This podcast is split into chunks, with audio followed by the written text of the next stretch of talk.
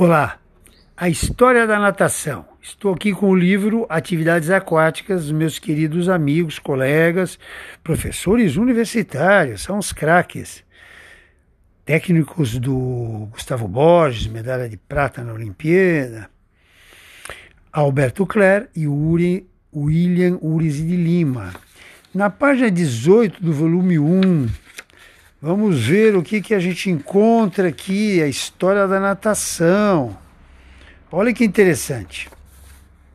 A natação é tão antiga que já encontraram desenho rupreste com uma pessoa dando braçadas, tipo estilo crawl, hein?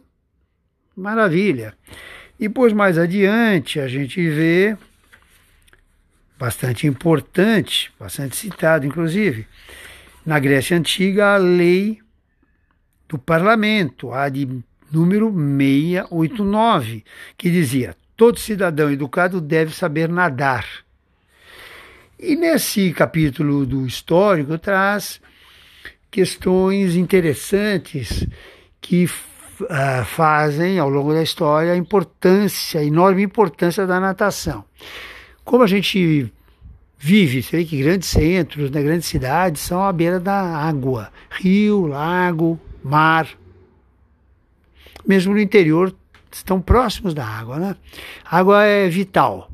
E nós sempre, sempre, seres humanos, sempre nos relacionamos com a água, através de pescaria, embarcações, guerras, né, que a gente tinha que transpor rios. Os guerreiros, né, durante um bom tempo, a natação foi predominantemente uma atividade guerreira. E profissão, né, na, no Japão, até hoje, né, na Coreia, tem as mergulhadoras, né, que senhoras, né, são senhoras, muitas delas hoje são senhoras porque a tradição está, infelizmente, se acabando. Então, elas mergulham para pegar alimentos é, vegetais, né, que também se tornam alimentos, algas, é, animais na lagosta e pérolas. Durante um bom tempo, as amas no Japão mergulhavam para pegar pérolas, com equipamento inclusive produzido por elas, roupa, a máscara.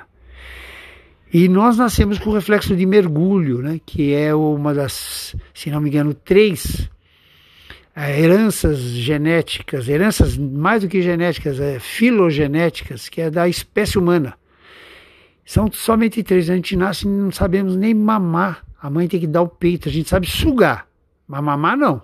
Pegar o peito mesmo, mamar, a mãe tem que ensinar, né? E a gente nasce com o reflexo de mergulho, que é a capacidade de prender a respiração embaixo d'água. Uma vez submergida a cabeça do recém-nascido, ele bloqueia a respiração. Isso mostra que durante a nossa trajetória evolutiva, nós tivemos uma relação, ainda temos uma relação muito íntima com a água. Então, a pergunta é, queridos e queridas, o que, que vocês fazem com essa relação? De turismo, lazer, como já citei algumas vezes em outros áudios, segurança, né? Às vezes pode acontecer uma enchente, um acidente, cair na água, um avião, né? Outro dia um avião não caiu lá na, perto de Nova York, e as pessoas ficarem na asa do avião ali esperando socorro, se a pessoa cai na água, numa balsa, está atravessando, acontece alguma coisa. Lembra do batom murcho no Rio de Janeiro, aquela tragédia terrível, superlotação da embarcação, as pessoas caíram na água, a maioria morreu afogada, infelizmente. Não sabia nadar. Então nós moramos no planeta água e não sabemos nadar. Pergunta é essa que eu faço para vocês. Qual a importância que você dá para a natação? Se você sabe nadar, o que você faz com isso? Você pratica? Você desenvolve a sua natação? Você pode utilizar como terapêutica, psicoterapia, hidroterapia, para melhorar a tua condição física, condição psicológica, emocional, baixar a ansiedade, né? procurar administrar o estresse do dia a dia, da correria. E você que não sabe nadar, você busca aprender a nadar, se tiver medo de nadar, eu criei, em 1989, 30 anos de experiência só nesse método, chama método Nadar Sem Medo. Então, nadar sem medo, tudo junto, arroba gmail.com. Ah, WhatsApp 11 994 54 3598. Podemos conversar. Sou psicólogo e sou técnico em natação. Ser técnico em natação significa ser pós-graduado.